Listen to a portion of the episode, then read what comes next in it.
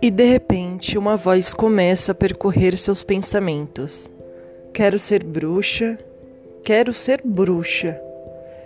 Pois bem, por, por isso que eu tô aqui. Acredite, você é uma bruxa. O despertar para a magia é uma emoção, é algo que acontece e você sente. E para se tornar uma praticante de magia, basta ter uma boa intenção, disposição e querer estar em harmonia com a natureza.